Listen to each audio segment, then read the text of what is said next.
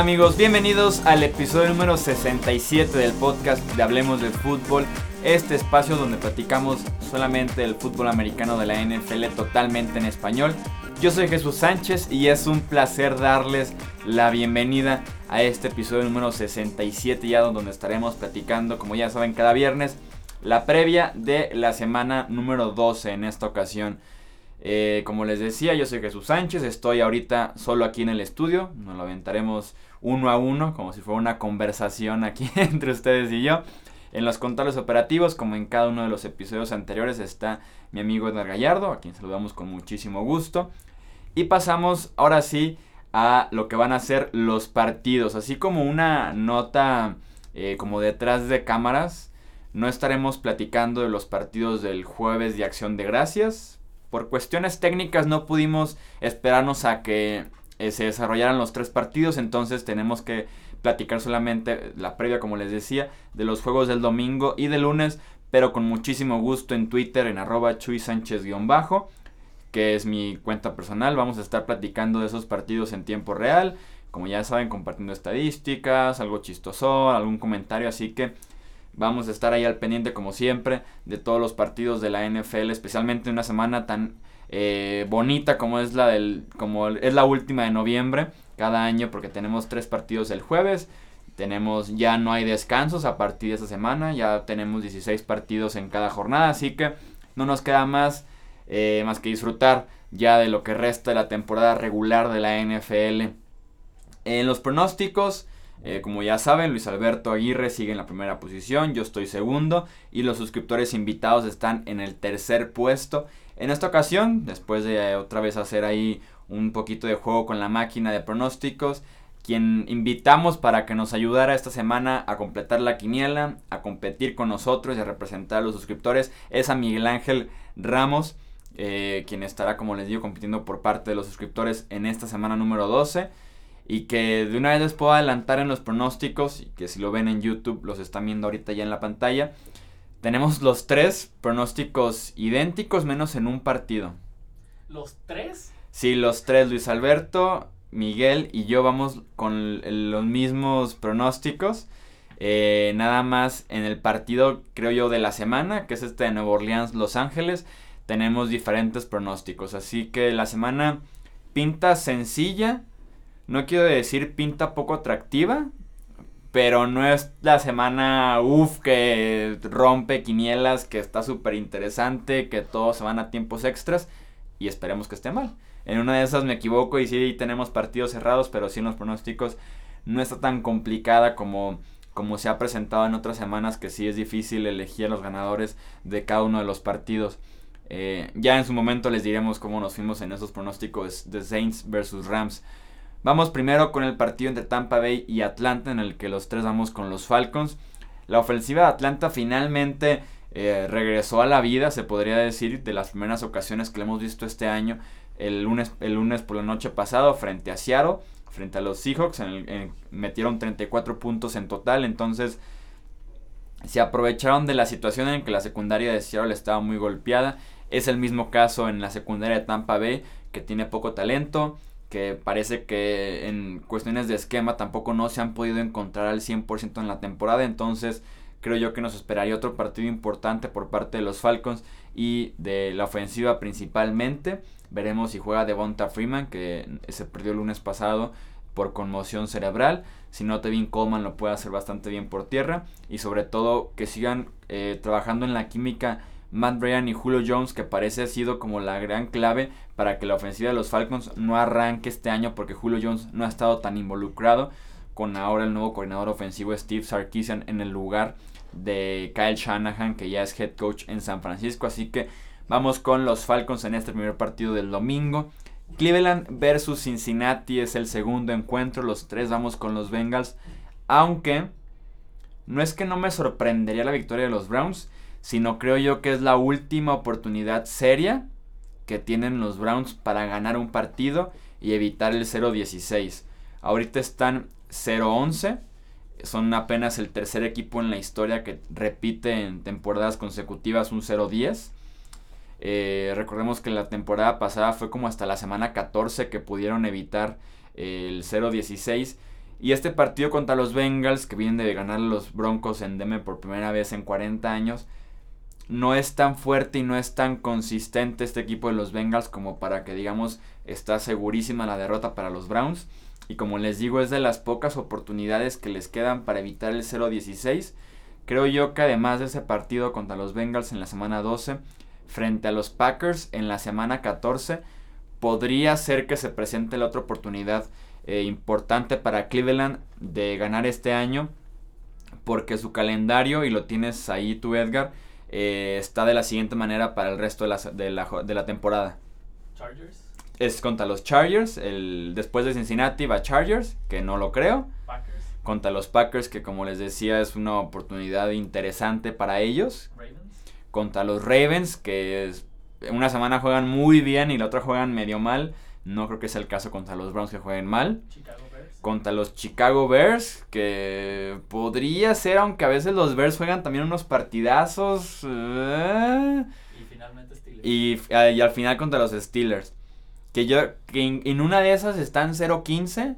Y en la semana 17 con Pittsburgh ya asegurado el primer sembrado o el segundo sembrado. Sí. Mandan a los suplentes y, y, pues los Browns ganan y les hacen el paro los Steelers, que son su odiado rival. Eh, les evitan terminar 0-16. Así que, como escucharon ya en el calendario, sí, probablemente Cincinnati, eh, Green Bay o Chicago, las opciones que podrían ser para los Browns. Pero sí, sí tienen que empezar a preocuparse de, de lo que pueda ser el 0-16 al final de la temporada. Y que aquí decíamos al inicio en la pretemporada que es complicado irse 0-16, que no es nada más perder por perder, que sí requiere de varios factores. Y parece que con Cleveland se están juntando y que los novatos no se están desarrollando tan bien. Se han perdido tiempo por lesiones, han ido a la banca por baja de juego. Entonces, eh, parece creo que más real que nunca esta posibilidad del 0-16 para los Browns. Eh, vamos ahora con Tennessee versus Indianapolis. Vamos los tres con los Titans, que vienen de perder contra Pittsburgh y Feo el jueves por la noche de la semana 11. Tuvieron 10 días para preparar este partido.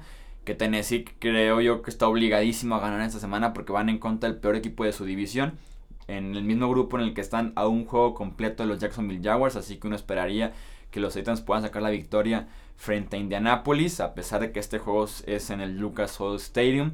Eh, Buffalo frente a Kansas City, un partido interesante, que si lo hubiéramos visto hace un mes hubiera sido probablemente el duelo de la semana, pero ambos equipos van en direcciones eh, hacia la baja, han bajado bastante su nivel, su creatividad, la química en el equipo, el control de los entrenadores sobre el roster. Kansas City ya con marca de 6 y 4 y con racha de 2 derrotas, mientras que los Bills tienen récord de 5-5 con racha de 3 derrotas. Así que ambos desesperados por ganar eh, hace que este duelo sea de los más interesantes de, de, la semana. Kansas City que se mantiene como líder de esa división, pero está solamente eh, a dos juegos de diferencia, tiene de ventaja, entonces están obligados a ganar, mientras que Buffalo actualmente está fuera de la imagen de los playoffs, por los que también estarían obligados a ganar si quieren mantenerse en el mismo paso que llevan los Ravens, que llevan los mismos Titans, los Jaguars, entonces sí tienen que ponerse las pilas en Buffalo, un partido como les digo interesante, entre una ofensiva de, casi me caigo, entre una ofensiva de Kansas, eh, que también perdió muchísimo ritmo, frente a una defensiva de Buffalo que estaba jugando bien y que también viene perdiendo ritmo. Así que un partido interesante, obligados como les digo a ganar Miami frente a Nueva Inglaterra, vamos los tres con los Pats. Abrieron como favoritos por 17 puntos. Eh, tomando en cuenta que Nueva Inglaterra viene de ganarle por paliza a los Raiders, que Miami perdió contra Tampa Bay, entonces se juntaron esos factores en general toda la temporada y es de 17 puntos esa línea que abrió el, el, lunes. Entonces ahí se ve que tan favorito es Nueva Inglaterra, además de que este partido es en Foxboro. Una historia que yo seguiría de cerca es la de Jay Cutler, el quarterback de Miami, que salió del partido pasado por conmoción, que no ha estado entrenando. Recordemos que Cutler salió del retiro, ya estaba puesto en la cabina de Fox, ya tenía su lugar. Lo sacaron del retiro para jugar con los Dolphins y una conmoción en la semana 12. Es su segunda lesión, se le fracturó las costillas a mediados de la temporada. No me sorprendería que Kotler no vuelva a jugar con los Dolphins este año.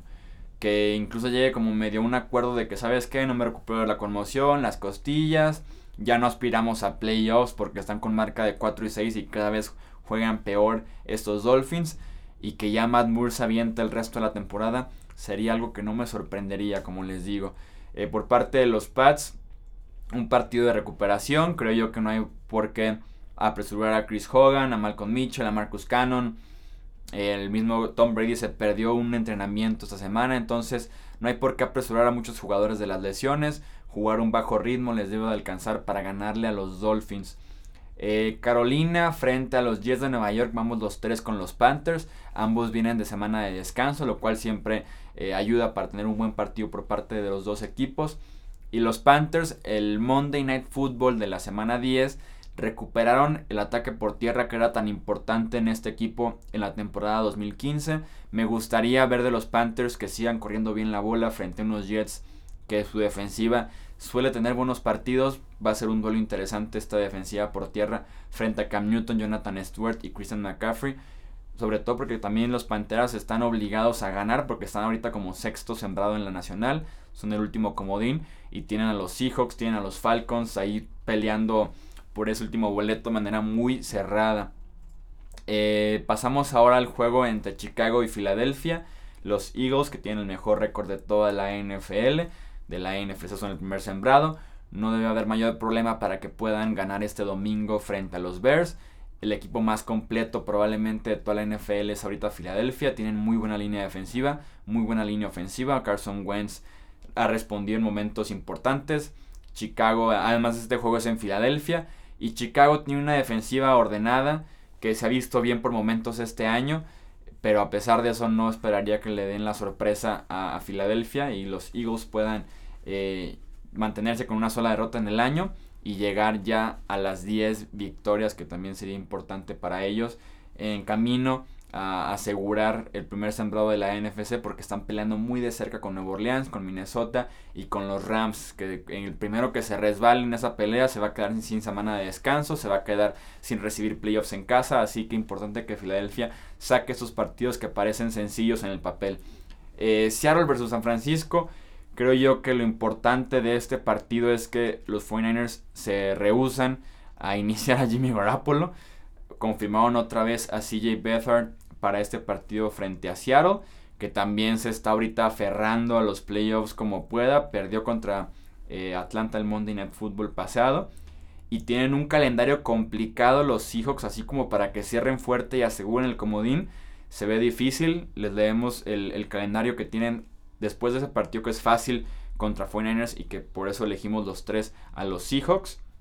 Van la siguiente semana frente a, los Philadelphia Eagles, que es un partidazo es en el papel. Después van contra los Jaguars, que son ahorita el sembrado número 3 de la AFC. Van contra los Rams, que son ahorita el sembrado número 4 eh, de la NFC, líderes de esa misma división. Contra los Cowboys, ya con Ezekiel Elliott en la semana 16.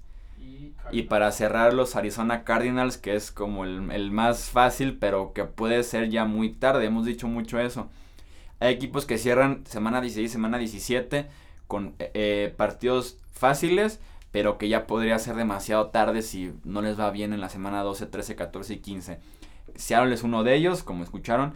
Su último partido sencillo antes de esa Arizona es este domingo. Están obligadísimos a ganar frente a CJ Beathard y San Francisco, que tienen nada más una victoria este año, que perdieron contra los Giants de Nueva York. Entonces, sí deben de ganar Seattle este, este partido. Creemos que va a ser así, entonces vamos los tres con este pronóstico de Seahawks. Y como les decía, Jimmy Garoppolo se mantiene en la banca. Me parece una decisión errónea por parte de San Francisco. Está bien que lo quieran proteger de una línea ofensiva muy mala, de poco talento a la ofensiva, pero también tienes que ver qué trae Jimmy Garoppolo. Tienes que decidir si lo etiquetas eh, al final del año, si le das contrato eh, largo en agencia libre Tienes que verlo en tu sistema, tienes que empezar a conocerlo en el campo. Tiene que iniciar ya para San Francisco, Jimmy Garoppolo. Espero que esta sea la última semana que mandan a CJ Beathard al campo. Además de que la defensiva de Seattle no está jugando tan bien como la de antes, como para que sea un partido súper complicado para Garoppolo y que por eso no vaya como titular. No es el caso, entonces no entiendo ya lo que está haciendo la gerencia de los 49ers. Están cuidando de más, se podría decir, a Garapolo. Nuevo Orleans frente a Los Ángeles, el partido como les digo de la semana, los Rams con marca de 7-3, los Saints con marca de 8-2. Yo me quedo con los Saints, como ya han escuchado o han visto en los videos, me encanta eh, la ofensiva de los Saints, el ataque por tierra de Mark Ingram, de Alvin Kamara es excelente, es el mejor actualmente en toda la NFL. Eh, Luis y Miguel se van con los Rams.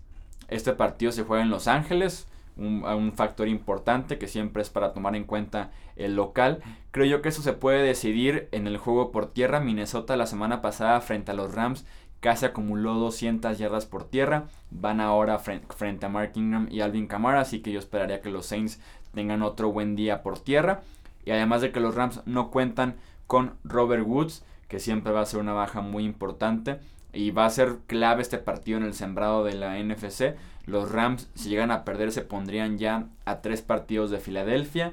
Por el primer sembrado se pondrían a dos de Nueva Orleans y de los Vikings. Así que los Rams, si pierden este juego, se, se podría decir que ya se están conformando con, con el sembrado número 4 en la NFC. Jacksonville versus Arizona. Vamos los tres con los Jaguars, no debe haber mayor problema para que gane Jacksonville este partido. Tienen que ganarlo para mantenerse en la pelea con Pittsburgh y con Nueva Inglaterra por el primer sembrado. Así que no hay pierde, deben de ganar los Jaguars sí o sí. Eh, una historia como a seguir de cerca, así como hasta chistosa, es que Blaine Gabbert se espera ser el titular de los Cardinals eh, esta semana. Será como el juego de revancha frente a los Jaguars que lo seleccionaron en el draft de, 2001, de 2011 con la primera selección que tenían ellos en ese draft, los Jaguars en primera ronda en el top 10. Así que sería como el juego de revancha de Blaine Gabbert, como lo interesante que pueda tener este partido entre Arizona y Jacksonville. Denver versus Oakland. Vamos los tres con los Raiders. La historia de este juego y que vas a seguir muy de cerca es que los Broncos estarán iniciando a Paxton Lynch como su quarterback titular. Eh, recordemos que ya fracasó Trevor Simeon, ya fracasó eh, Brock Osweiler, así que es el turno de Paxton Lynch. Los Broncos con marca de 3 y 7 están prácticamente ya despedidos de los playoffs. Pero, como ya les había dicho, si los Broncos tuvieran un. vieran por lo menos que Paxton Lynch se ha desarrollado bien de su temporada de novato a este su segundo año, que ha mejorado, que ya puede leer el campo de manera consistente, que es mucho más preciso con su brazo se salvaría entre comillas la temporada de los Broncos porque mucho mejor decir nos quedamos fuera de los playoffs pero Paxton Lynch se vio bien, es la opción para el 2018, sería lo ideal para los Broncos ahorita, así que llega creo que en buen momento porque lo puedes ver semana 12 hasta la semana 17 Paxton Lynch ya sano de su lesión en el hombro que sufrió en la pretemporada, así que por lo menos podremos ver que trae Paxton Lynch para que los Broncos tomen la decisión en el próximo draft o en la próxima agencia libre de qué es lo que van a hacer en la posición de coreback. Vamos los tres con los Raiders, eh, que también vienen de un partido eh, muy pobre en el Estadio Azteca frente a los Pats. El juego es en Oakland, así que por lo menos esto debería pesar para los Raiders. Y ya nada más para cerrar el argumento de Paxton Lynch, también vamos eh, leyendo cuáles son los partidos que le quedan a los, a los Broncos para ver qué defensiva se enfrentará y ver si realmente es una buena evaluación, si la va a pasar mal. Eh, de, primera mano contra los Raiders es una defensiva muy pobre, sobre todo en la secundaria, así que este es el partido para que inicie con el pie derecho, que no lance muchas intercepciones, que tenga un par de touchdowns. Es lo que yo esperaría por parte de un quarterback frente a la defensiva de los Raiders. A partir de la semana 13 van frente a, a los Dolphins, también una defensiva malita. Luego van contra los Jets, no tiene mucho talento, pero ha jugado bien esquemáticamente los Jets. Contra los Colts, una defensiva también de las 5 o 10 peores de la NFL. Después contra los Redskins, que ha estado jugando muy bien esa secundaria, un partido complicado para Denver. Y frente a los Chiefs para cerrar la temporada, que venían de, una, de muy buenos años a la defensiva, pero ya no es el caso. Así que Lynch tiene por ahí una mezcla de malas defensivas con un par decentes buenas, así que es ideal para que los Broncos se den cuenta de qué es lo que tienen en el quarterback joven eh, que tomaron en la primera ronda del draft pasado. Sunday Night Football, No entiendo por qué la NFL no cambió este partido por la noche. Era para que metieran a los Rams y a los Saints y quitaran a los Packers y a los Steelers de este eh, partido de domingo por la noche, de horario estelar. Decidieron dejarlos y vamos los tres con los Steelers, un partido que debe ser sencillo para Pittsburgh, además de que este partido se juega en Heinz Field. Los Steelers que están peleando con Nueva Inglaterra, ahora sí que al tú por tú es el primer sembrado de la conferencia americana, que ya hemos hablado que en la semana 15 es el partido clave entre Pats y Steelers que va a definir prácticamente quién se queda con el primer sembrado de la AFC. Este partido debe ganarlo Pittsburgh, sobre todo porque Nueva Inglaterra también tiene un partido muy fácil contra Miami, así que uno esperaría que ambos equipos, como dirían en el fútbol, ganen, gusten, eh, jueguen un buen partido, ganen por muchos puntos, que se mantengan como favoritos eh, cada uno de ellos en la conferencia americana. Eh, Brett Conley se vio muy mal frente a Baltimore, una defensiva que lo blanqueó, que como les decía, a veces juega bien, a veces juega mal, frente a Green Bay jugó muy bien. y, y le siguen fallando los detalles eh, pequeños y a veces los pases más sencillos son los que no está haciendo. Ni siquiera es si lo intenta y lo está fallando. no se anima a jalar el gatillo. Le cuesta a veces confiar en sí mismo, en, animarse a soltar ese pase y le está costando bastante a Brett Hundley la ofensiva de los Packers. Así que los tres vamos con los Steelers. Y para cerrar otro Monday Night Football que no pinta tan interesante entre Houston y Baltimore. La defensiva de los Ravens, como les decíamos, cuando quiere top 5, blanqueó a, los Packers la, eh, la, semana pasada, perdón. Debería pasar lo mismo frente a Tom Savage y los Texans, que apenas la semana pasada ganó su primer partido frente a Arizona. Entonces esperaríamos los tres, como les decían los pronósticos, vamos con los Ravens, que ganen este partido, porque Baltimore, a pesar de su inconsistencia, a pesar de que juega muy bien una semana y después juega fatal como uno de los 10 peores equipos de la NFL. Se metió de manera milagrosa esta semana a la imagen de los playoffs. Si se, acabaran hoy la si, si se acabara hoy la temporada regular, Baltimore sería el número 6 en la conferencia americana como último comodín, así que están obligados a ganar en Baltimore frente a los Texans para mantenerse en la pelea. Y también vamos leyendo el resto del calendario de los Ravens, porque como les decía, tienen que prácticamente ganar de los que quedan el 80% de los partidos, 70% para mantener con vida las esperanzas de los playoffs. Van contra Houston esta semana número 12, contra los Lions en la semana número 13, después contra los Steelers, un partido clave para ellos en la semana número 14, contra los Browns, un partido que deben de ganar también, contra los Colts, otro partido que debe ser sencillo para esa defensiva, y frente a los Bengals para cerrar el año, así que tienen semanas complicadas, Lions, Steelers, de manera consecutiva, pero después con Browns, Colts y Bengals no debe haber problema para que tengamos otra vez a los Ravens en la postemporada. Eso fue todo entonces por esta previa de la semana número 12. Eh, recuerden suscribirse a Hablemos de Fútbol en YouTube, así nos encuentran con ese mismo nombre. Y también dejarnos un comentario, un review en la plataforma que ustedes utilicen eh, para escuchar este podcast de Hablemos de Fútbol. Muchas gracias a Edgar Gallardo que estuvo en los controles operativos de este podcast. Yo soy Jesús Sánchez. Nos escuchamos el martes con el episodio número 68 de Hablemos de Fútbol. Hasta la próxima.